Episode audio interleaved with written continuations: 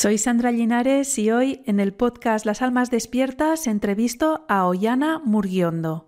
Tras el diagnóstico en 2019 de una enfermedad rara llamada acalasia, se embarcó en un proceso de sanación. Sin someterse a la cirugía que le proponían los médicos y contra el pronóstico que le daban, cada día está mejor. Está convencida de que si sanamos nuestro interior, nuestro cuerpo manifiesta curación. Es autora del libro ¿Por qué a mí? Los episodios que me llevaron a una enfermedad crónica. Como siempre, las formas de contactar con el invitado y los libros mencionados están en el texto que acompaña este episodio. Hoy Ana nos cuenta su historia con la enfermedad, cómo llegó el diagnóstico, el pronóstico desolador que le dieron los médicos al decirle que se trataba de una enfermedad crónica, autoinmune y degenerativa, que no tenía cura y que solo podía ir a peor. La cirugía era la única vía de tratamiento. Nos habla de su experiencia en grupos de apoyo, por qué decidió dejarlos y su búsqueda de soluciones alternativas. También nos explica cómo llegó el momento del clic, cuando se dio cuenta de que se trataba de una enfermedad psicosomática que había llegado a su vida para enseñarle mucho, y el camino que emprendió para no mirar atrás y que la llevó a mejorar en pocos meses con la ayuda de distintas terapias. Ana es un testimonio de cómo lo que creemos, pensamos y sentimos afecta directamente a nuestro cuerpo físico, tanto para bien como para mal. El diagnóstico no implica el pronóstico, a no ser que te lo creas. Es impresionante escuchar cómo empeoró rápidamente mientras se creyó el pronóstico y cómo en poco tiempo le dio la vuelta a la situación cuando empezó a comprender su enfermedad desde otro punto de vista. Hoy quiere compartir su historia para inspirar a otras personas y que cada vez más sean las que tomen la responsabilidad de su salud y consigan sanar su vida. Este programa no está monetizado. De la publicidad que te pueda aparecer no veo ni un céntimo. La plataforma pone anuncios donde quiere.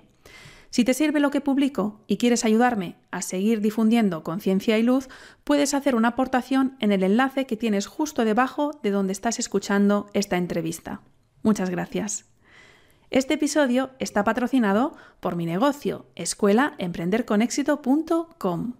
Mi especialidad es el marketing para terapeutas, coaches, psicólogos y nutricionistas. Te ayudo a atraer clientes por Internet para que puedas llevar la vida que quieres trabajando en exclusiva en lo que te apasiona mientras ayudas a transformar vidas y a elevar la conciencia de las personas. Si eres profesional del desarrollo personal y quieres ayudar a transformar la vida de más personas y vivir en exclusiva de tu pasión, te invito a apuntarte a mi minicurso gratuito Más y mejores clientes. Tres audios donde te explico toda la estrategia de marketing que yo misma uso y que enseño a mis alumnos y clientes. Lo encontrarás en escuelaemprenderconexito.com. Esta entrevista está disponible en las plataformas de podcast habituales, Spotify, iVoox, Apple Podcasts, Google Podcasts, etc. Y también en vídeo en YouTube y Odyssey. Como ya me han eliminado algunos vídeos de YouTube por la censura, te animo a suscribirte por email en la web lasalmasdespiertas.com, donde sí están todas las entrevistas, para que te avise cuando publique nuevo episodio y te mande los enlaces donde encontrarlos. Algunos vídeos ya no están en YouTube y otros ni siquiera voy a intentar subirlos. Por último, quiero pedirte que compartas esta entrevista con todas aquellas almas despiertas que conozcas. Necesitamos sentirnos unidas y apoyadas. Te dejo con la entrevista.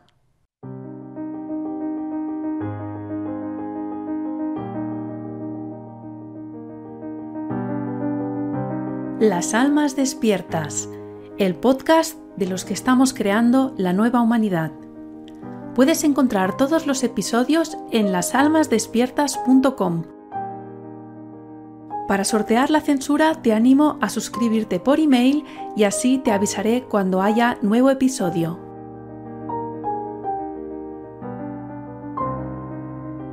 Hola Yana, bienvenida al podcast Las Almas Despiertas. ¿Cómo estás?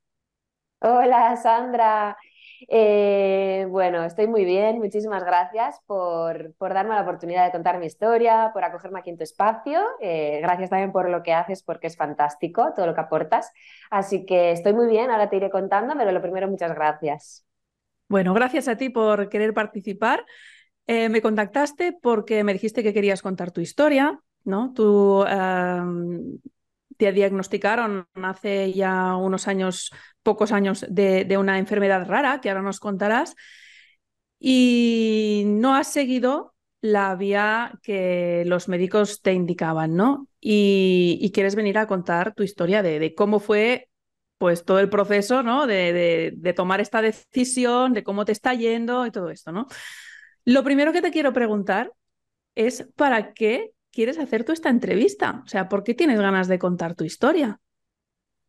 Mira, Sandra, pues te cuento un poquito, a ver si consigo resumirte, porque es, muy largo, ¿no? Lo que está la historia, pero empezando por la pregunta de por qué, por qué contar, por qué querer compartir, ¿no? Mi historia. Bueno, pues es básicamente para.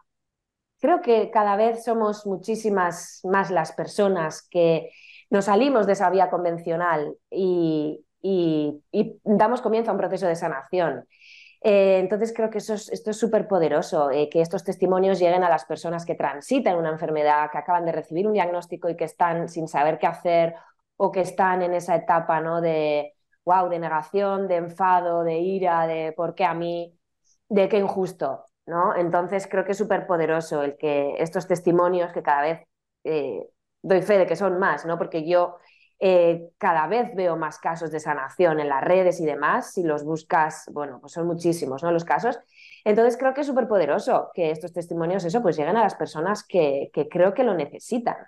Creo que es de mm. gran utilidad y yo te iré contando, ¿no? A lo largo de la entrevista, Sandra, pero yo tuve la suerte de dar con un testimonio de sanación de esta enfermedad rara que se me diagnosticó a mí hace cuatro años y fue, wow, fue un regalo, fue un regalo ver cómo una enfermedad que es rotulada, es llamada incurable por nuestra medicina, di con una persona, una mujer argentina, que, que, había sido diagnosticada de esta enfermedad y que estaba totalmente libre de síntomas, libre de la enfermedad y sin haberse pues, sometido a la cirugía que nuestra medicina nos, nos, eh, nos sugiere y sin ningún tratamiento. Entonces, bueno, creo que es, creo que es importante, ¿no? Que cada vez, bueno, pues que seamos más las personas que compartimos, que contamos y que nos abrimos a contar nuestra historia de, mm. superación al final.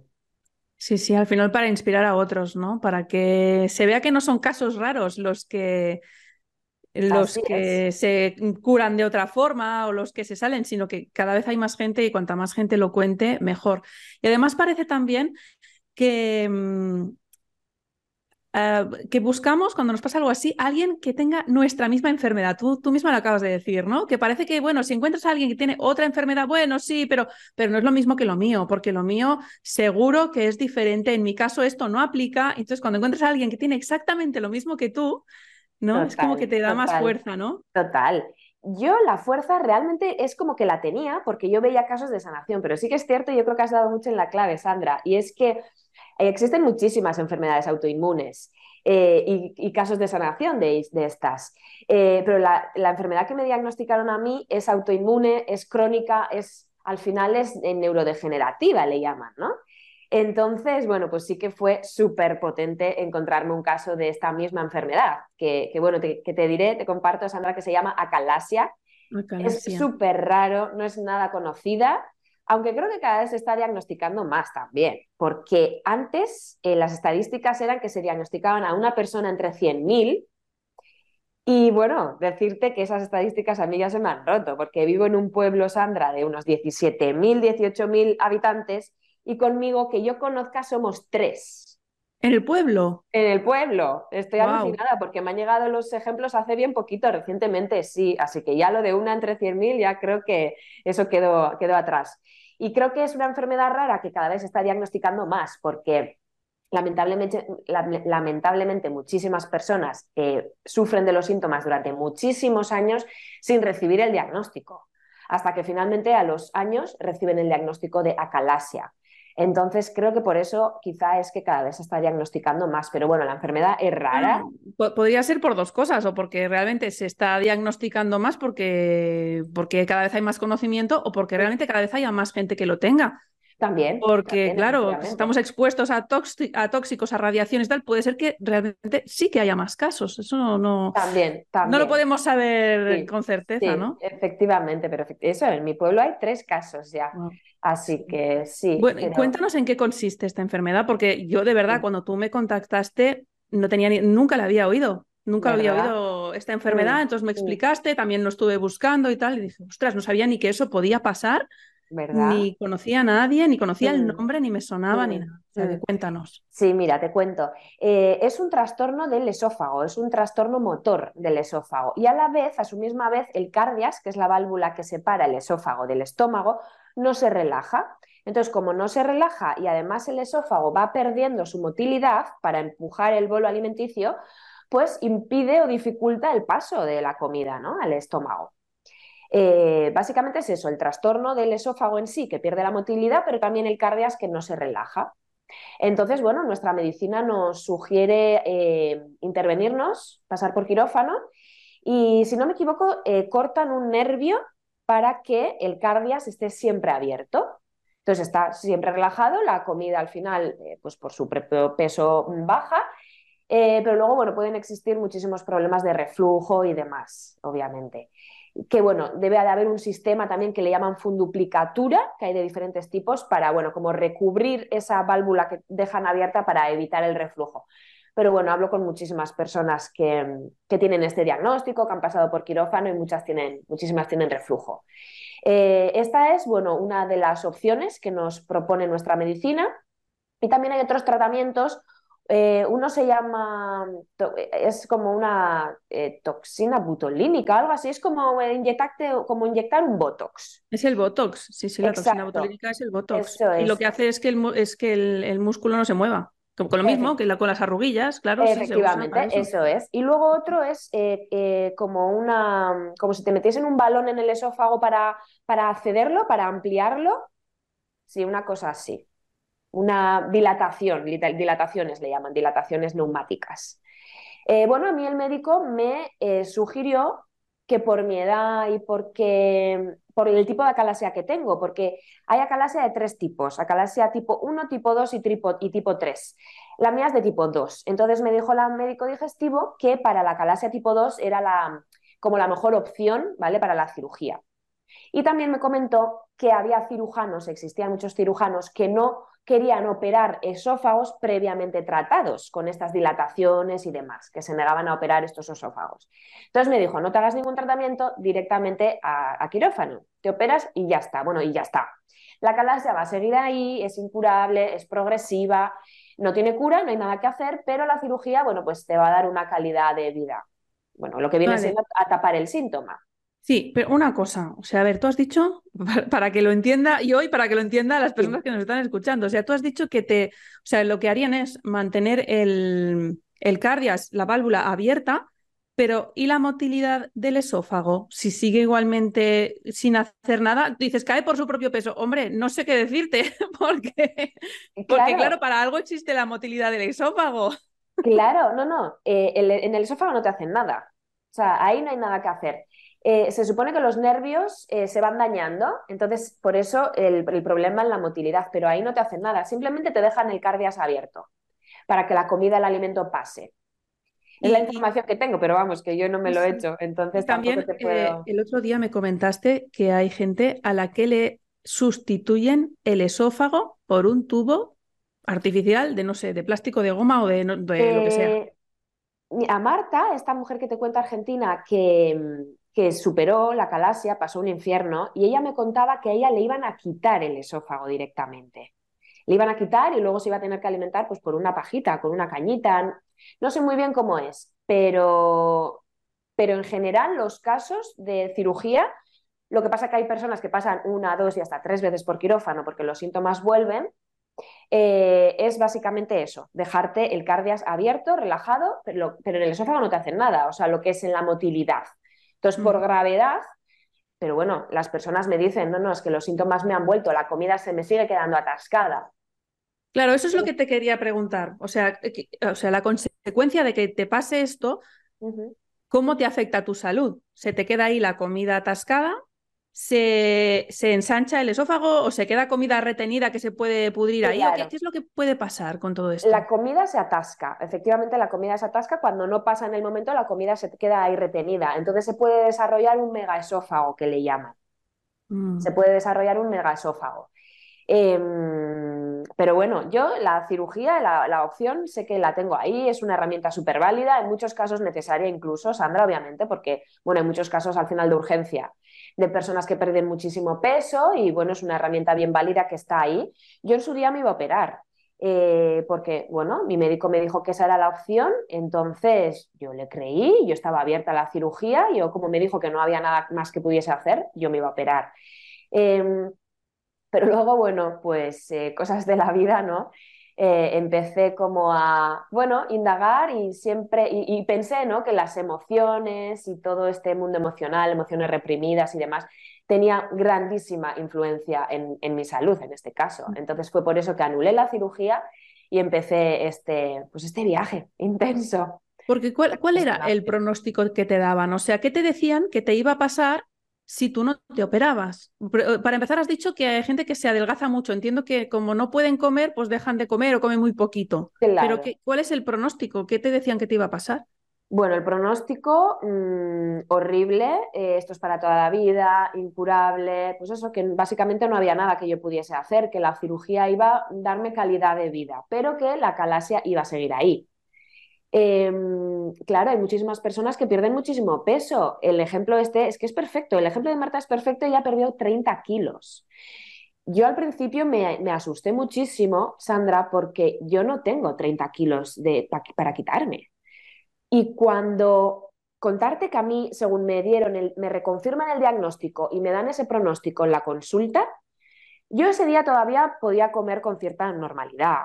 Había días que tenía esos síntomas de que notaba que se me quedaba la comida ahí, por eso acudía al especialista, obviamente, pero yo comía con cierta normalidad. Tenía eso, días esporádicos, ¿no? Eh, cuando me dan entonces, te, comento, el, diagnóstico y el pronóstico, eh, me hablan de la cirugía y yo decía, ¿cirugía? Y me dijo, bueno, no es urgente, pero bueno, valóralo.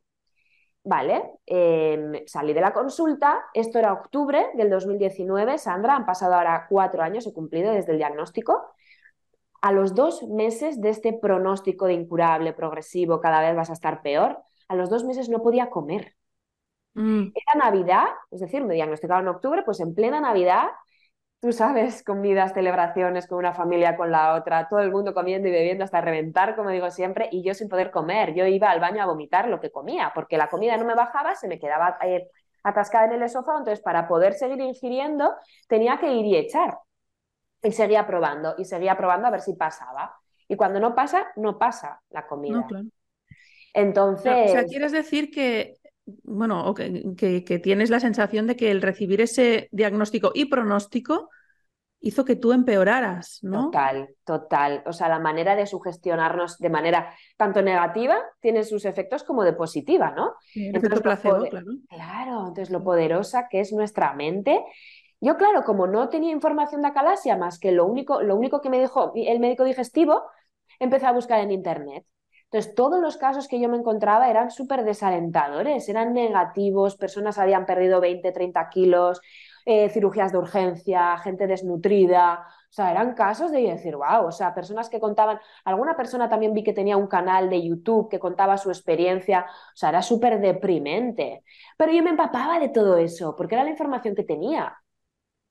¿Qué me pasó, Sandra? Que a los dos meses no podía comer. Y ahí entendí, bueno, todavía en ese momento no, un poquito más tarde fue que yo entendí, que llegué a entender, dije, wow, o sea, si yo estaba bien. Y según yo he estado leyendo y escuchando todas estas experiencias tan negativas, pues eso, personas eh, alimentándose por sonda, empecé a meterme en, grupos de Facebook, que bueno, en Facebook ya sabemos que existen todo tipo de grupos, ¿no? Y, y obviamente de Acalasia los hay varios además todo es súper negativo. Al principio entré en todos ellos y compartías experiencias y leías las experiencias de los demás, pero eso es que, es que la, eh, fue en picado, o sea, de, estar bien a no poder comer. Entonces, bueno, con el tiempo, desde salir... perdona, Ollana, que, quería comentar que, que es súper interesante esto que estás diciendo, ¿no? Porque normalmente con cualquier enfermedad o cuando tienes una dificultad, pues claro que buscamos a otras personas que estén pasando por lo mismo para tener ese apoyo, ¿no? El, apoyo de, primero, me comprenden, después, a ver qué está haciendo esta, las, qué hacen los demás, ¿no? Mm. Para ver si me puede ayudar, ¿no? Mm. Pero, claro, mm, esto ya lo hemos hablado también en otras entrevistas, ¿no? Que cuando vas a un grupo de apoyo o te, o te juntas con otras personas que tienen lo mismo, puede haber esa tendencia a que todos vamos a peor, a que todos hablamos de nuestras desgracias, pues yo más, ¿sí? Y nos vamos tirando todos hacia abajo. Total. Ese efecto. Sí, sí, sí. Ese efecto existe. existe, pero total, doy fe de ello, Sandra. O sea, desde personas además en estos grupos con acalasia, eh, no solo con acalasia, sino también con otras autoinmunes y además depresión, y, o sea, fatal. La sociedad lamentablemente está enferma. Eh, es una barbaridad toda la enfermedad que, existe a día de hoy. Y decidí salir de los grupos, decidí salir de los grupos porque es que era súper negativo. Entonces, bueno. ¿Cómo eh, fue ese momento de clic? Ese momento que dijiste, ostras, a ver, mm. igual esto tiene que ver con algo emocional eh, y empezaste a buscar alternativas o otras opiniones. Bueno, te cuento que primero, gracias a estos grupos, era otro grupo que no tenía nada que ver con Acalasia, era un grupo de lectura di con esta persona, con Marta, con esta argentina, que ella había pasado un infierno con la calasia. Yo ni siquiera considero haberlo pasado tan, tan, tan mal. Porque a mí no me llegaron a decir que tenemos que quitar el esófago. A ella cuando le dijeron eso, eh, ella dijo, eh, no, o me muero o me curo. Y se curó. Es que la fe es la mejor medicina, Sandra. O sea, lo tengo súper claro, no tengo ninguna duda de ello. Y eso, y claro, y eso me ayuda a mí también en mi proceso. Primero di con Marta, que fue, wow, imagínate, un chute de energía. Ella me, mostraba además todas las pruebas que le hicieron en, el hospital, los esofagogramas, ¿no? que es una prueba que te dan como un batido un poco espeso para que tú lo, tomes y con la, radiografía, la radiografía se ve el, el, cómo va eso en tu tubo digestivo. Y se veía que se quedaba ahí atascado, vamos. Entonces me enseñó todas las pruebas, bueno, me habló de su proceso, fue súper poderoso, un chute de energía brutal. Entonces ahí ya fue como la confirmación de que iba en el camino correcto. Em, yo para aquel entonces no os me acuerdo ahora mismo si tenía la cirugía ya programada o ya la había anulado. Seguramente la habría anulado ya. El caso es que yo teniendo la cirugía programada, bueno, antes de, antes de, perdona, me estoy adelantando, Sandra, antes de programar la cirugía, Después del diagnóstico, me hablaron de la cirugía, pero yo no tenía ninguna prisa, pero me quedé embarazada de mi segundo bebé. Entonces fue el mayor regalo, porque si no, quizá pues hubiera seguido ¿no? la inercia y, la, las herramientas que yo tenía en ese momento, el conocimiento que yo tenía y la información que a mí me daba el médico era, Ollana se va a quirófano, ya está, o sea, no cuestioné nada, no investigué nada todavía. Eh, me quedé embarazada y ese fue el mayor regalo. Em, por el momento, porque queríamos un segundo bebé, pero tampoco lo hubiéramos buscado eh, queriendo, porque claro, había llegado un diagnóstico que me dificultaba el comer. Entonces, claro, eh, mi marido y yo comentamos, dijimos, bueno, vamos a posponerlo un poquito y tal, ¿no?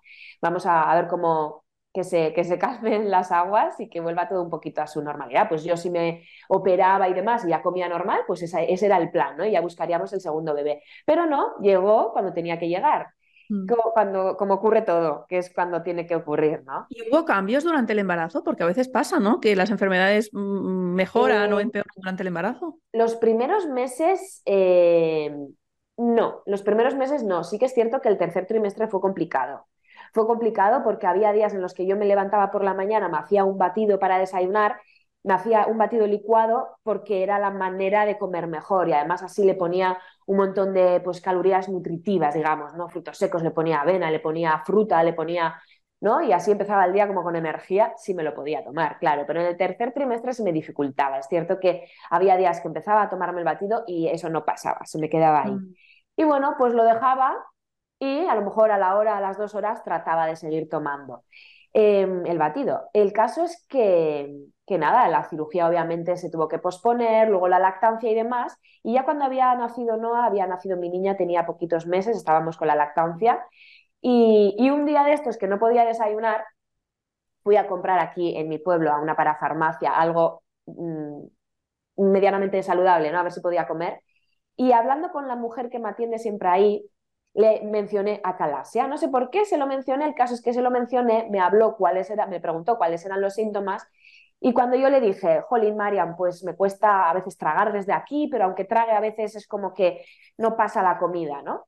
Y se me quedó así mirando y me dijo, oye, Ana, hay algo que no tragas, hay algo que no digieres. Y fue como, ¿what? fue como, ¿perdona? Pero fue como ese clic, ¿no? Y ya ahí empezó una conversación súper larga, súper profunda. Empezamos a mencionar, bueno, pues las heridas de la infancia, traumas, pues cositas así, Sandra, en las que yo jamás había querido mirar, eh, nunca había querido analizar, eh, bueno, pues con el objetivo de no sufrir, aparentemente, ¿no? Era, había sido siempre mi mecanismo de defensa, eh, dejarlo todo, ¿no? Debajo de la alfombra, en el cajón, con varios candados, ¿no? Yo no quiero saber nada, a mí que no me afecte, eh, nunca quise ser vulnerable, eh, mostrarme débil, yo siempre la fuerte, la que podía con todo. Entonces, todos estos temas yo jamás reparé en ellos, jamás quise hacerles caso. Y bueno, y fue el momento. Entonces entendí, no ese día en esa conversación, sí con el, con el tiempo, al poco, entendí que la calasia había llegado a mi vida, pues con un fin mayor, con un fin mayor, que llegaba realmente no para fastidiarme la vida, sino al contrario, llegaba para que sanase mi vida. Y fue mm. súper potente. Fue potente eh, pasar de esa pregunta que creo que nos hacemos todos. ¿Por qué a mí? ¿Por qué a mí? Yo siempre decía, Sandra, ¿por qué a mí? Qué injusto. Yo además en esa época eh, estaba en el mundo del fitness, entonces hacía muchísimo ejercicio, comía lo que para mí era comer bien. Pero mira, paradojas de la vida, Sandra, pasé literalmente de pesar cada gramo de comida a no poder comer. O sea, yo pesaba pues eso, en el mundo del fitness, desde cada gramo de carbohidrato, proteína, grasa, todo lo que me metía en el cuerpo, yo lo pesaba. Una exigencia máxima, no llegué a competir de manera profesional nunca, pero, pero estaba ahí, ¿no? Con una exigencia. Entonces, mi alimentarme bien era ese, era pesar la comida, pero era comer súper limpio, cero procesados, cero azúcar, eh, no tenía grasa en el cuerpo apenas, o sea, estaba siempre en mínimo. Entonces, yo creo que fue un poco también el desencadenante de esa autoexigencia y ese fue un poco como que se de, como que eso ayudó también. Mm. Y pasé de eso a no poder comer. Entonces, bueno. Bueno, y a partir de entonces, o sea, no, no, está bien, está súper bien lo que estás contando, está súper interesante. Y entonces, a partir de ahí, ¿qué hiciste? O sea, te, te, llegó ese clic por mm. la, la, farmacéutica, ¿no? Y te dijo, oye, hay algo que no tragas. ¿Y qué, empezaste a hacer a partir de entonces? mira, pues una persona me había hablado de que había ido a un médico chino aquí cerquita de nuestra casa, eh, cerca de casa. Y dijo, oye, pues ¿por qué no voy a probar? Si mi médico digestivo no me da opciones más que la cirugía, la cirugía va a seguir ahí. Esa opción la voy a tener ahí. Entonces, ¿por qué no abrirme a otras posibilidades? Entonces, bueno, acudí a este médico chino y ahí sí que fue clic. O sea, eso fue ya brutal porque en el primer informe, Sandra, eh, el primer informe decía enfermedades de autoagresión, que al final viene a ser eso, ¿no? Tu cuerpo, tu sistema inmune se ataca a sí mismo. Y también decía, em, eh, como decía, alteraciones psicosomáticas. Y fue como, mm, ¿psicosomático? ¿Eso qué es? Yo lo de somatizar lo había escuchado, ¿no? Pero como que no sabía realmente exactamente qué era lo que significaba. Y este médico chino, al ver eso, que, que me daba eso, me derivó a una kinesióloga. Y la kinesióloga en una sola sesión me habló de mis traumas, Sandra. Para mí eso fue como, wow, tengo traumas, o sea, es que jamás lo hubiese pensado, de verdad, porque yo había sido, como te digo, de no, de no, nunca querer mirar o nunca querer, ¿verdad?, hacer introspección, analizar. Yo siempre había dicho que había tenido una infancia feliz, yo había sido una niña feliz. Y me empecé a dar cuenta de que eso no era así, de que eso era la historia que yo me había contado. Porque me ayudaba a estar bien, ¿no? Y a seguir adelante y sin aparente sufrimiento. Entonces yo siempre había dicho que tenía una infancia, que había tenido una infancia feliz eh, cuando además veía que en el caso de mi hermana no era así, pero yo decía, ella es la complicada, ¿no? Yo nada, yo muy bien con todo el mundo, yo feliz, yo... Entonces, este hecho de, que me hablasen de traumas fue como súper revelador. Y ahí fue cuando pensé, wow, aquí yo tengo mucho que hacer. Tengo que responsabilizarme de mi salud. Si, si este... Y luego además entendí que soma en griego significa alma y no, psico, perdona, significa psique significa alma y soma cuerpo, es decir, el alma enferma el cuerpo. Y fue como, pues eso muy revelador, Sandra, fue el decir, tengo que empoderarme, tengo que hacer algo, o sea, aquí tengo yo mucho que hacer. No cruzarme de brazos, simplemente pasar por quirófano y ya está. Que repito, ¿eh? si en algún momento necesito la cirugía, no la descartaré, es una opción bien válida. Pero habiendo puesto todo de mi parte primero. Entonces, el ver que yo tenía traumas, que a día de hoy entiendo que mayor medida o menor, todo el mundo tenemos traumas. Pero yo no, no, sabía de esto, no tenía conocimiento, ni herramientas, ni... Entonces empecé a cuestionármelo todo, empecé a investigar. Y, fue, vamos, o sea, lo, tuve claro, era emocional, el problema era emocional. Vamos, ya el primer informe me lo decía. Y desde ahí empecé a tratarme con medicina china, como te digo, que eran tratamientos naturales, y acudí a esta consulta en tres ocasiones. Y ya en la tercera se veía que el esófago había mejorado muchísimo, todavía tenía muchísimo que mejorar, ¿eh? Pero ya se veía que la enfermedad no estaba tan presente, era así como el médico lo decía.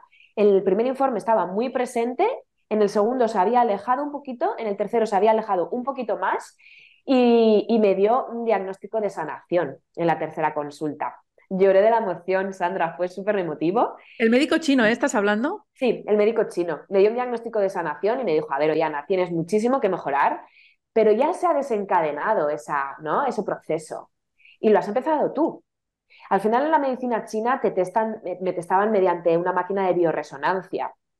Entonces ahí, eh, si somos energía y vibración, o sea, eh, ahí me detectaron, bueno, salí súper abrumada de la primera consulta porque yo fui con una calasia, Sandra, y salí con, en, en, este informe primero que te digo, muchísimos desequilibrios en mi organismo. Era como, wow, ¿no? O sea, eh, fue abrumador también.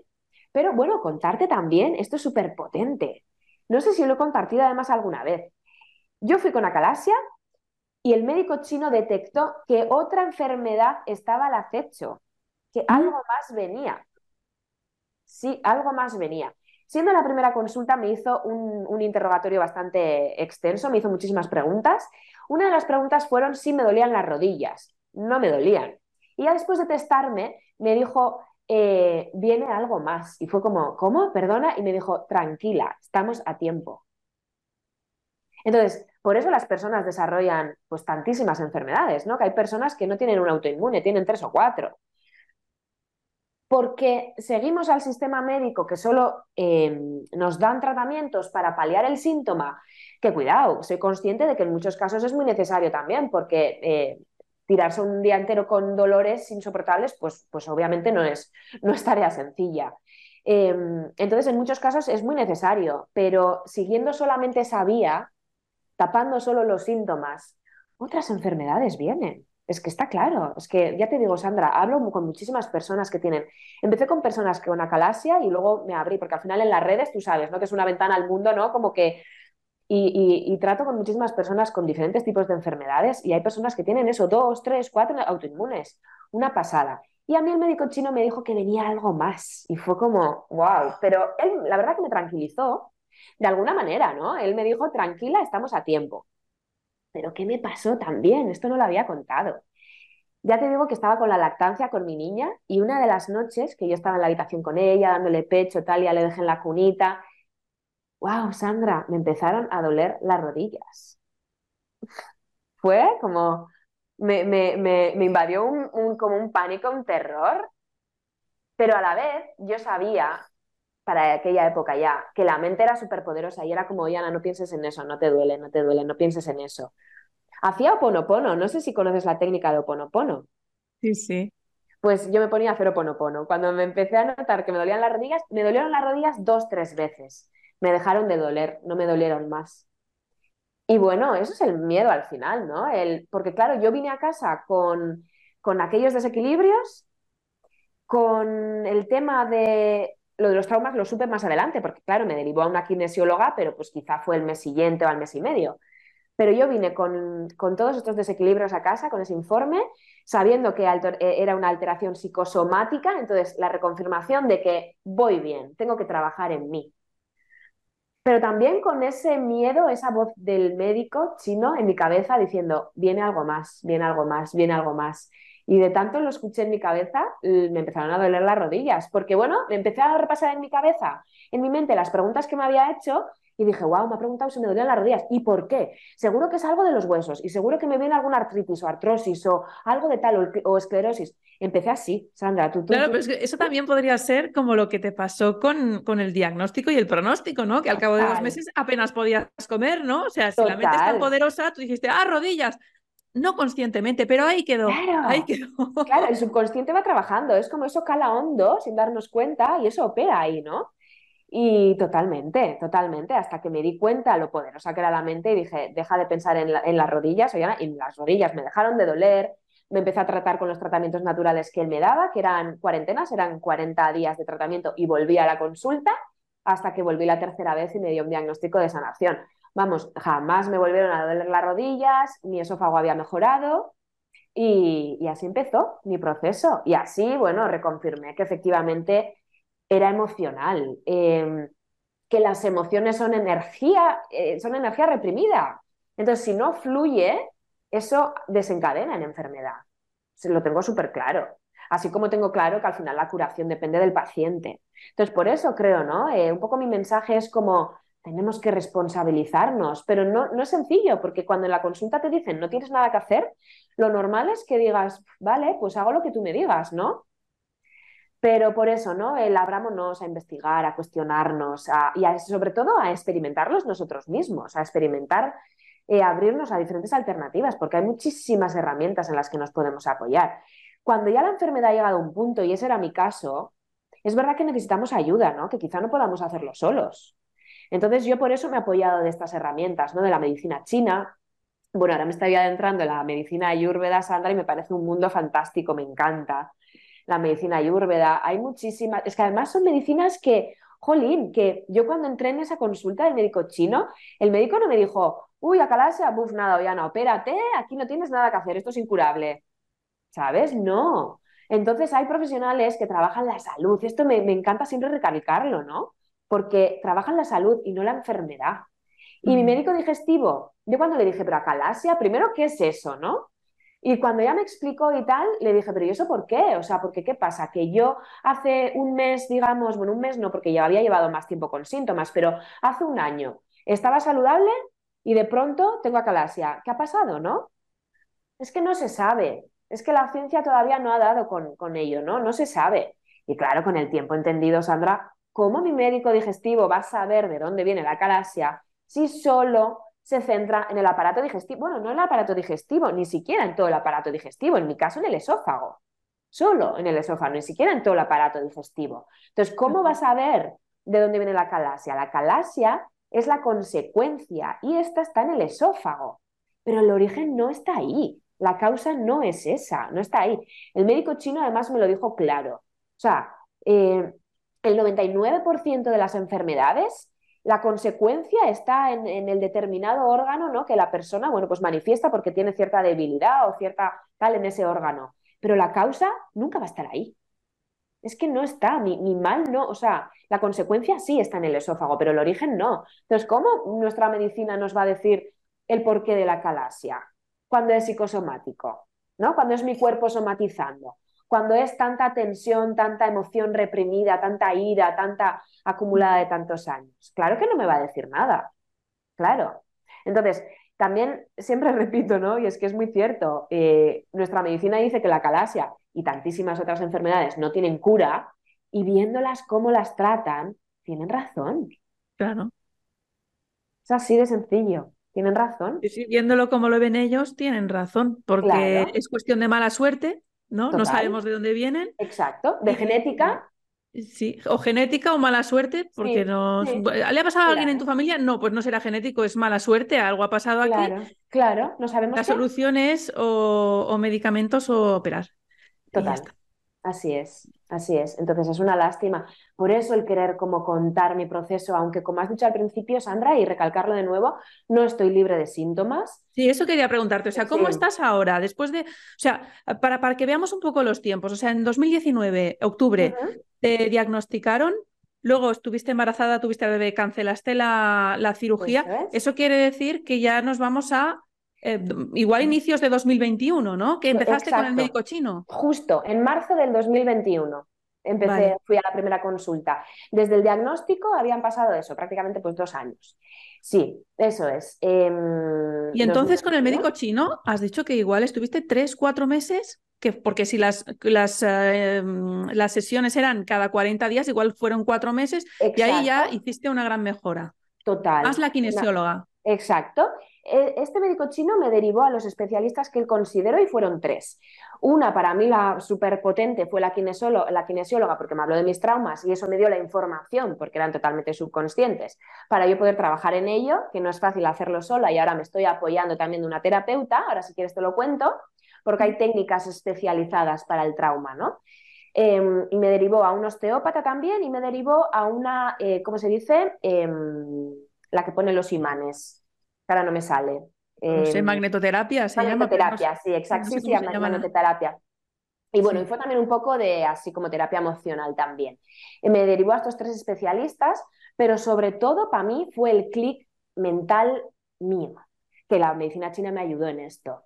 Eh, los mm. tratamientos también, estoy convencida que los tratamientos hicieron mucho en lo emocional, en lo mental, en esas creencias al final que tenemos que cambiar, porque si si efectivamente nos quedamos eh, cerrados a que las enfermedades crónicas son incurables, que al final es una creencia eh, general.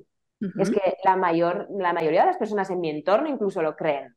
Por eso muchas veces es complicado dar comienzo a un proceso así, porque si las personas de tu entorno, tus padres, tus amigos, tu pareja, se te echan encima, como, ahora estás loca, ¿qué dices?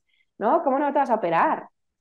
Claro, estás como, estás luchando no solo contra lo que te dice el médico, sino todo tu entorno, ¿no? Y es como que tienes que estar muy convencida, ¿eh? Decir, bueno, por lo menos, en tu caso, dices, por lo menos eh, lo pongo en pausa. Mm, dices, no lo descarto, pero lo pongo en pausa. Claro, lo pongo en pausa y voy a ponerlo todo de mi parte para, para revertir esto. Sí. Yo en mi caso, la verdad que he tenido suerte. Me siento súper afortunada, Sandra. Bueno, primero porque no tengo dolor. Y una enfermedad sin dolor, wow, ¿vale? Me dificulta el comer en ocasiones, pero el no tener dolor es súper importante. Por eso entiendo también a las personas que tienen autoinmunes que padecen de dolores, ¿no? Y que, claro, y que, y que toman el tratamiento que, les, eh, que les sugieren porque al final, ¿no? Es complicado eh, un día a día con dolor. Eh, yo no mm. tengo dolor. Hay muchísimas personas con acalasia que tienen, le llaman espasmos torácicos, que es un dolor, me consta, horrible en el pecho Em, que puede durar desde minutos a horas, que debe de ser súper intenso. Yo, gracias a Dios, jamás he tenido un espasmo y por eso creo que la calasia llegó a mí como, como, e, como para abrir este mensaje al mundo, como para vivir este proceso, Sandra, y mostrarlo. Mm. Porque el no tener dolor me facilita hacerlo. Es que si tuviese dolor, quizás estaría, yo qué sé, ¿no? No tendría energía. Y yo me siento súper enérgica, súper vital, es que no me limita. Entonces, en ese aspecto soy súper afortunada. Hay personas, ya te digo, con acalasia, digo acalasia porque es el diagnóstico que tengo yo, obviamente con otras enfermedades también hay mucho dolor. Yo no tengo dolor y luego también he tenido la suerte de que mi entorno no me ha dicho nada, me ha respetado, porque me ven normal. Al final, sí, pueden verme que en, determinado momento, si voy, por ejemplo, a comer a casa de mi padre, qué sé yo, em, y, jolín, ¿sabes? Pues no estoy comiendo bien y tengo que ir al baño y echar algo de comida, porque aún me pasa, como te digo, mi síntoma está activo, ¿no? O sea, aún, aún después de eso, nos hemos quedado en eso, en, que en mediados de 2021, pues ya estar, y es, bueno, mediados, hoy finales de 2021, ya estabas mucho mejor, pero y entonces ahora han pasado ya dos años más. Así es. ¿Y cómo lo has llevado este tiempo? Me dices, aún tengo síntomas. Entonces, ¿qué está pasando en, este, en este momento desde que te dijo el médico chino que ya te daba de alta? Eso es. ¿Qué está pasando? consulta. Quiero volver, ¿eh? Volveré, volveré, porque quiero básicamente ver cómo está el esófago. Y no quiero ir a nuestra medicina, porque ellos sí que se echan las manos a la cabeza, ¿no? De opérate, opérate. Y para escuchar eso, pues mejor no voy, ¿no? Entonces quiero volver a un médico chino. Pero en estos dos años, jolín, ha sido, Sandra, mucho trabajo personal, mucho trabajo personal. Pues eh, todo lo que no había querido mirar eh, tiempo atrás, eh, mucha terapia, hecho desde constelaciones familiares. Quiero hacer más, ¿eh? lo que pasa que suele ser en fin de semana y no suelo poder. Constelaciones familiares, familiares, terapia energética. Estuve un año entero yendo a la terapia energética, es brutal. Es como para sanación del trauma. Y yo los míos deben de ser como tan inconscientes, están tan tapados, tan tapados, tan tapados, que el terapeuta me decía, o sea, yo notaba que iba mejorando, pero tampoco era una mejora como me hablaba de otros pacientes de él. Entonces, bueno, tampoco la calasia es, no sé, otra enfermedad, es distinto, entonces tampoco quise compararme nunca. Em, y siempre he ido como mejorando, mejorando, mejorando y de pronto un día malo. Y otra vez voy como a poquito mejor, mejor, mejor y otra vez tengo un día malo. Pero el síntoma, yo lo que noto del síntoma es que mi motilidad eh, no es la que debería en el caso de que mi esófago funcionase con normalidad. Entonces, em, pero bueno, hay días, Sandra, que por ejemplo yo como y noto que me lleno cuando eso no siempre me ocurre. Porque como la comida no me llega directamente al estómago, no me lleno en el momento o no me lleno en el momento o la señal yo tampoco, la, porque mi sistema nervioso es el que está fallando, que era lo que tampoco me dice mi medicina, la medicina tradicional, ¿no? Nuestro sistema médico. Es mi sistema nervioso. Entonces, la señal de que estoy llena no me llega. Entonces, bueno, es parte de eso y parte de que el alimento se queda un tiempo en el esófago y eso pues va a su ritmo, ¿no? Pues cuando puede, pero yo sé que luego va bien, o sea, la digestión la tengo buena realmente, o sea, yo voy al baño, por ejemplo, todos los días, Sandra. Entonces, bueno, desde terapia energética, constelaciones, estoy acudiendo también a día de todavía a día de hoy, ¿eh? voy a un iridiólogo, Sandra, que yo no sabía lo que era, son estos que te miran el iris del ojo y es una pasada lo que te ven ahí, es brutal y luego eh, también, te, o sea, aparte de ver cosas, te, el tratamiento será natural, ¿no? Exacto, sí, sí, sí, todo tratamientos naturales. Ahora, por ejemplo, estoy con un tratamiento que me parece fabuloso, es de ozono, no sé si lo has escuchado. Mm, Igual que yo había, eh, tenía información de la ozonoterapia, eh, pero son, una cosa es un jarabe y otra cosa es como unas capsulitas de ozono. Y es para el sistema nervioso, para, bueno, es beneficioso para, para todo el organismo, debe de ser súper, súper potente, súper beneficioso. No es barato, luego estas cosas no son baratas, entonces no son baratas. Yo lo que siempre digo ahora a las personas es como, cuida tus emociones, ¿sabes? Cuida tus emociones eh, si no quieres acabar gastándote un dineral queriendo sanar, porque la verdad que supone mucho dinero, pero merece la pena, merece la pena y, y eso, a día de hoy acudo a un idiólogo todavía, que a lo mejor voy, ¿qué te digo? Yo fui el mes de el mes pasado, creo. Estamos ahora en noviembre, octubre, no, en septiembre. Fui en septiembre y le vuelvo a ver en diciembre. Mm. Y, él también ha visto mucha mejora, muchísima mejora. Mucha mejora. Entonces, bueno. Entonces, entonces los síntomas que tienes ahora, o sea, dices, de vez en cuando me pasa, ¿tú identificas cuando te pasa? ¿Identificas como más rápidamente que tuviera relación con algún ¿Con conflicto O, que estés estresada? Por, no sé que cuando estoy estresada sí que lo noto, sí que lo noto. Y el médico digestivo, claro, él me decía, tienes que comer tranquila, tener tu tiempo, tal, y por aquello, o sea, es que eh, si tenía a la bebé en la teta, eh, al otro corriendo, el otro, o sea, sí, tranquila, vamos, mis horas de comer son tranquilas, no, no, son todo menos, menos eso, Sandra. Y a día de hoy lo mismo, que tienen tres y seis añitos, tres y cinco todavía, tres y seis. Entonces, mis horas de comer no son tranquilas, Sandra. Entonces, bueno, una hace lo que puede, ¿no? Pero sí, yo noto que el síntoma está ahí, eh, pero sé que la mejora, yo sé, lo noto, ¿no? Que la mejora es brutal, sobre todo, sobre todo, que no voy a peor, que era lo que me decía el médico, cada vez vas a estar peor.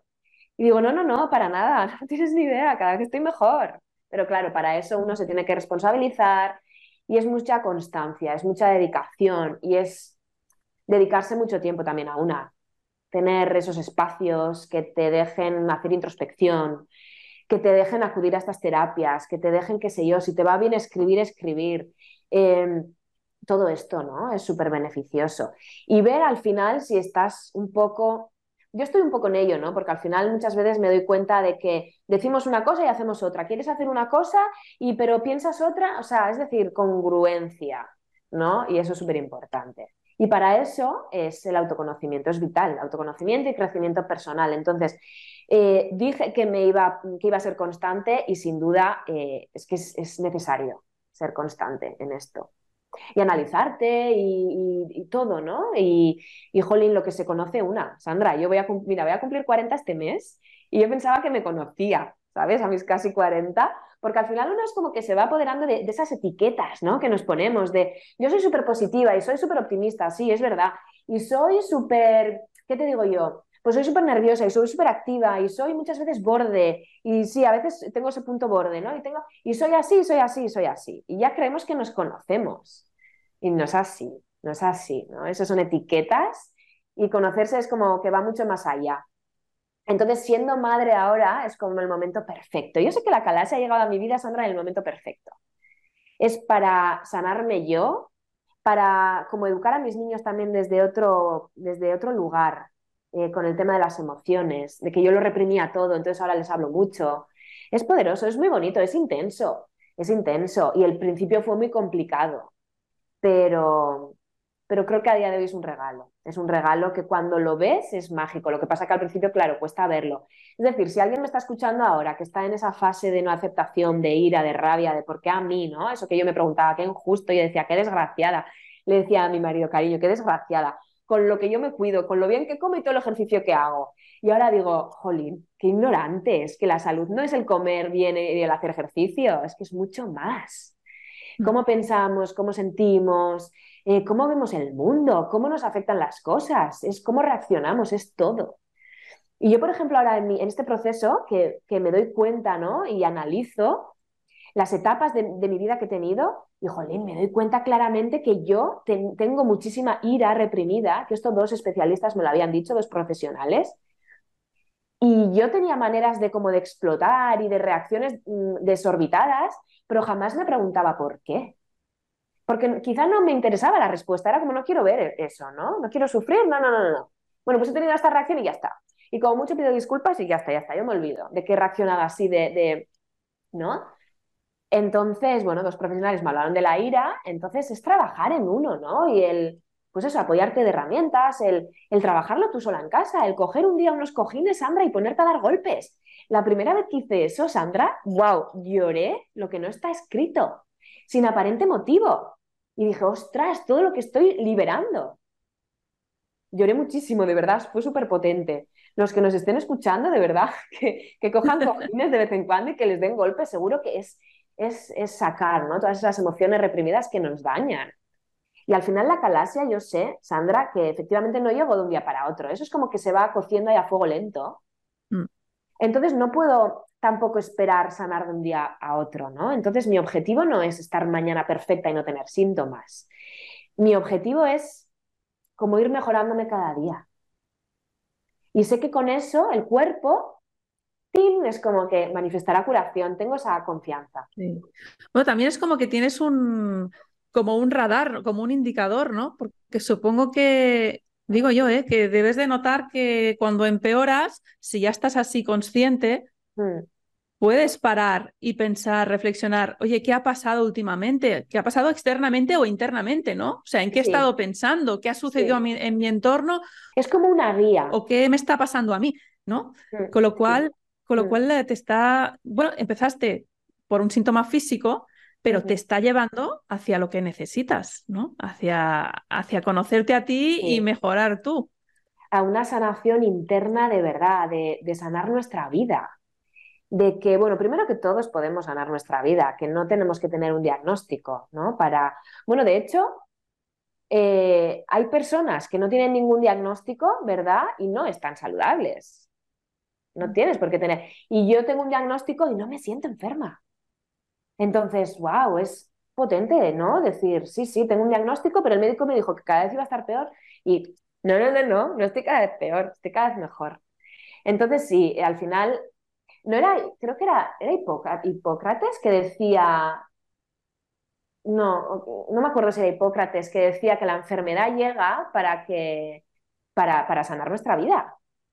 No lo sé. No, sé si Hipócrates que decía, eh, no, no, espérate, era Carl Gustav Jung que decía que la enfermedad es lo que la naturaleza, eh, como algo así como que regala al hombre, ¿vale? Para, para poder sanar su vida. No me acuerdo la frase cómo era, pero era algo así. Y es verdad, es verdad, es muy potente, porque yo estoy sanando mi vida gracias a la calasia.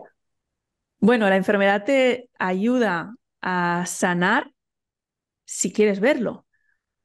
Porque, claro, eh, entiendo que si solo sigues la medicina convencional, que con toda su buena voluntad y con lo que saben, pues te ayudan como pueden, pues no vas a llegar hasta ahí, ¿no? Entonces, eh, eso tiene que ser un, despertar personal y el tomar la responsabilidad a nivel personal e incluso a veces, pues, oponerte al entorno y a, y, a, los médicos y la familia y todo esto, pero eso será, será un aprendizaje si tú lo decides. Primero, si, te, si, paras y te das cuenta y sales del victimismo del ¿por qué a mí? ¿no? Lo que decías tú.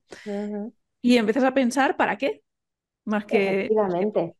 Es que esa es la pregunta, ese es el cambio que tenemos que hacer. Yo, eso, es que uno de los clics fue eso, el decir, el pasar de, de preguntarme por qué a mí a preguntarme para qué.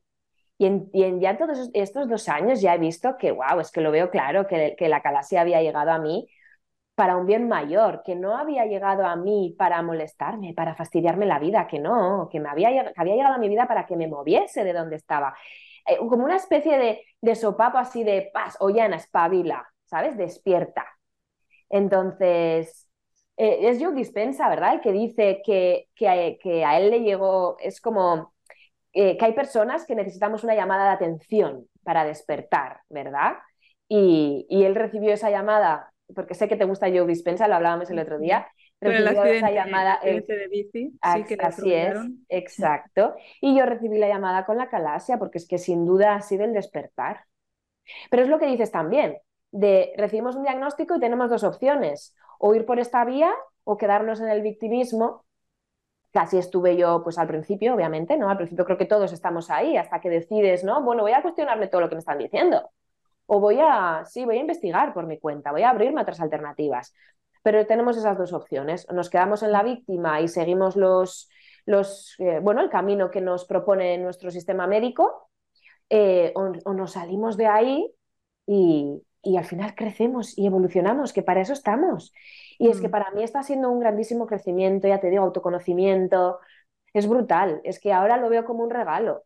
Y al principio. También, di, di, di. No, que al principio, igual que si ahora hay gente que, personas que me escuchan, ¿no? Como, ala, la loca, está un regalo, ¿no? Si hay personas que, jolín, que lo están pasando mal, como yo estaba al principio, yo soy al principio, estando en esa fase de negación y de ira y de, wow, qué, qué injusto, si yo hubiese escuchado a alguien diciendo es un regalo a la enfermedad, hubiese dicho, anda, mira, la loca está, ¿no?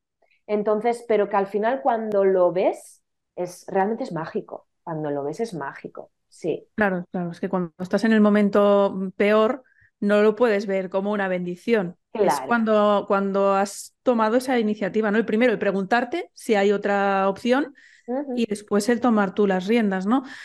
Eh, te quería decir mm, que, entiendo que también te lleva mucho a, mm, despertar tu coraje y tu valentía para oponerte, primero para no escuchar lo que te están diciendo, todo lo negativo, esos pronósticos, ¿no? Y esas amenazas de si no te operas te pasará esto, todo esto. Eh, y el decir, eh, primero el no escuchar, después el tener esa valentía de yo voy a seguir por mi camino. O sea, gracias por todo lo que me aportáis, vuestra buena voluntad y tal. Mm. Pero, o sea, entiendo que, no es de verdad. Mm. Sí, sí, o sea, es, el no, no me quiero oponer, pero quiero escucharme a mí. Exacto. Porque no me está sirviendo lo que. Sí, o sea, que se puede ver como una lucha contra el sistema, pero no es una lucha contra el sistema. Claro, es, claro, no, es, el, es el mejor. Y, y entiendo que seguramente tú, dínoslo, ¿no? Cuéntanoslo, o sea, seguramente no eres la misma persona que en 2019, habrás cambiado muchísimo, ¿no? No hay color, Sandra, soy otra. Claro, no es solo la enfermedad, o sea, es que tú como persona igual te encuentras con alguien de hace 10 años y te dicen, es que, es que te veo cambiadísima, de, no te reconozco. Sí, sí, sí, sí, sí, sí. Bueno, de hecho, es que al final un viaje de, de sanación es eso, un viaje de transformación, efectivamente, has dado en la clave, quizá no lo habíamos mencionado. No soy, vamos, poco queda de la Ollana del 2019, muy poquito, si no te diría nada. Bueno, algo así, la esencia siempre estará, ¿no? Pero queda muy poquito de aquella, de aquella Ollana. He cambiado muchísimo, em, incluso lo notas en el entorno, en las amistades, en ya conversaciones que no te resuenan, eh, cosas que habla la gente que dices, quiero estar aquí, ¿no? Mucho, mucho. Desde cambiar hábitos sencillos, como Em, apagar el router por la noche, Sandra. Para mí es algo que deberíamos hacer todo el mundo. No sé si lo haces. Hay que apagar el router por la noche. ¿Sí? Entonces, bueno, cositas así, pero luego la transformación interior es súper profunda y es que creo que nadie sana una enfermedad siendo la misma persona que era. Y conozco varios casos de sanación, así con esto de las redes que te digo, ¿no? Que contactas, que bueno, que tienes el contacto con muchas personas y, y hay muchos casos de sanación y todo el mundo se ha transformado por completo. Entonces, sí, es un viaje de transformación personal al final, la sanación. Y bueno, se puede, puede haber resistencias también en el entorno, no es fácil, no es fácil. Pero bueno, sí, es un poco como sacar esa valentía que dices, ese coraje y decir, esto es lo que he decidido y, voy a seguir con esto adelante. Sí, y es que ya lo veo pues eso como mi propósito de vida, que la calasia llegó a mí por algo. Entonces, por eso fue poderoso el dejar de preguntarme por qué y decir, ¿para qué? Y decir, jolín, y encima yo no tengo dolor, jolín, y encima soy súper positiva y me llevo súper bien con la enfermedad y, wow, hay muchas personas que les puedo ayudar. ¿No? Ya no con acalasia, personas que transitan cualquier tipo de enfermedad. Ya te digo, al principio empecé como a involucrarme más con personas que tenían acalasia, pero las personas, veo, Sandra, están muy cerradas. Y es normal, porque el sistema médico pues, nos dicen eso, opérate y ya está.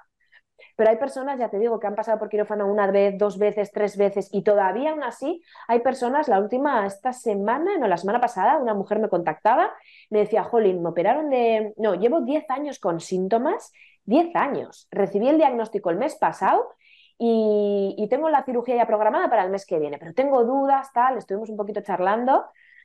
Yo siempre les digo a las personas, eh, decidas lo que decidas, estará bien. Si decides pasar por quirófano, está bien también. Pero yo lo que siempre digo es, acompaña a eso con, con este viaje. ¿No? Por eso yo digo, no descarto el operarme. Si en algún momento los síntomas empeoran, que sé que no va a ser así porque es, como sabemos que es todo, la, la, eh, la mente es poderosa, ¿no? Pero bueno, que está ahí.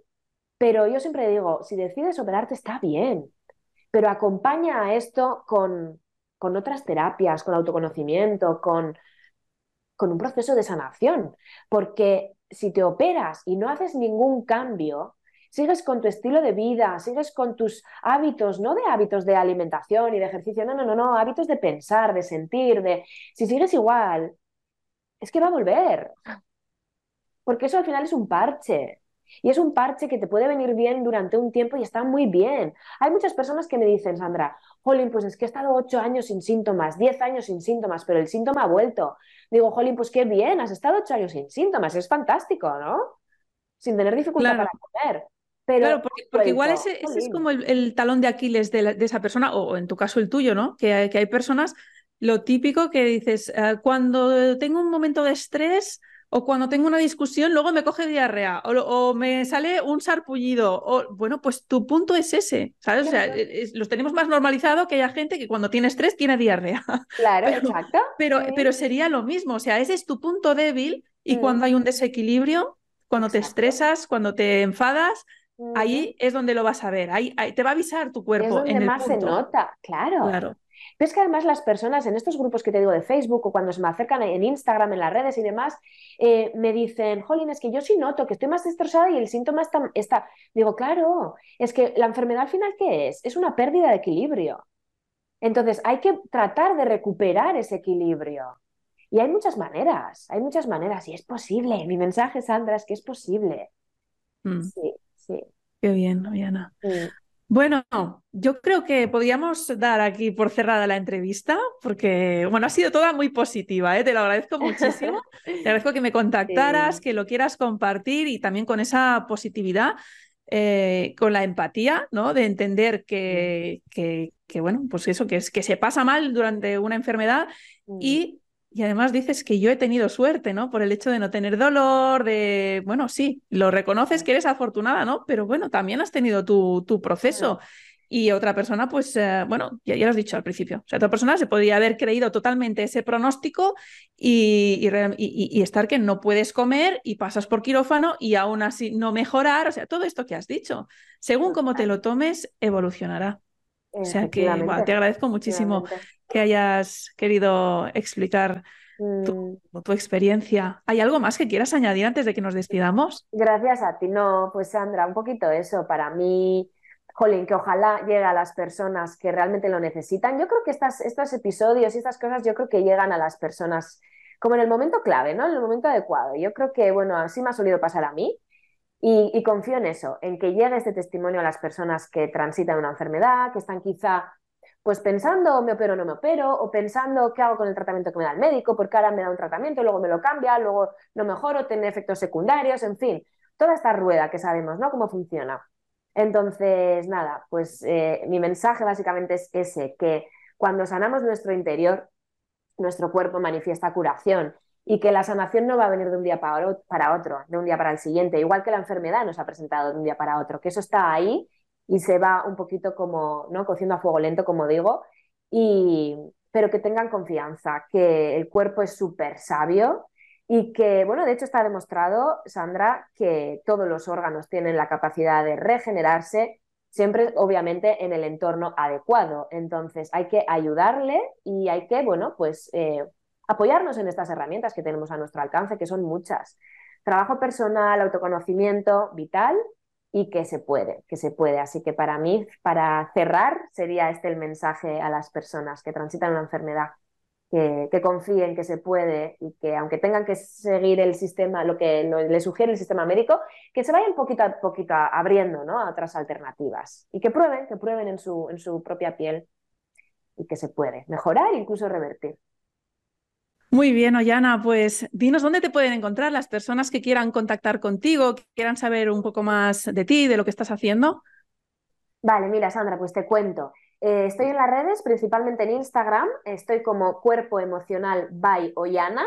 Ollana, mi nombre se escribe O con I latina, O I latina H-A-N-A cuerpo Siempre pongo los enlaces de, lo, de, lo, que me digas, voy a poner los enlaces debajo de donde ah, esté. Que lo pongo en muchas plataformas, pues eh, debajo estará el enlace, pero bueno, aparte dilo claro para, para los que escuchan. Eso es, pues en Instagram, estoy en Facebook, tengo una página de Facebook también como Cuerpo Emocional, que ahí publico, bueno, un poquito, sí, lo que pasa es que en Instagram viene como más ordenadito, ¿no? Es como más claro el feed. Pero tengo página también en Facebook, como te digo, que voy poniendo algunas cositas extra también. Tengo canales de YouTube que en su día ponía un vídeo a la semana y luego ya me relajé un poquito y he estado otra vez últimamente como queriendo grabar vídeos. O sea, compartiendo, compartiendo todo esto, tu historia, tus aprendizajes, si lo pones en YouTube. exacto, cuerpo emocional. Y luego tengo página web también que está en construcción, eh, pero bueno, quiero en el blog también como ir añadiendo cositas y demás, bueno, que es cuerpoemocional.com. Muy bien, Oyana. Mm. Pues oye, eh, encantada de que hayas estado hoy aquí. Te agradezco nuevamente que hayas compartido tu historia, que seguro que va a inspirar a mucha gente. Y nada más que estamos en contacto. Te mando un abrazo. Genial, Sandra. Otro abrazo para ti. Muchísimas gracias otra vez por la oportunidad y por lo que haces, que es súper valioso. Así que gracias. Gracias. Un abrazo. Chao. Chao, chao.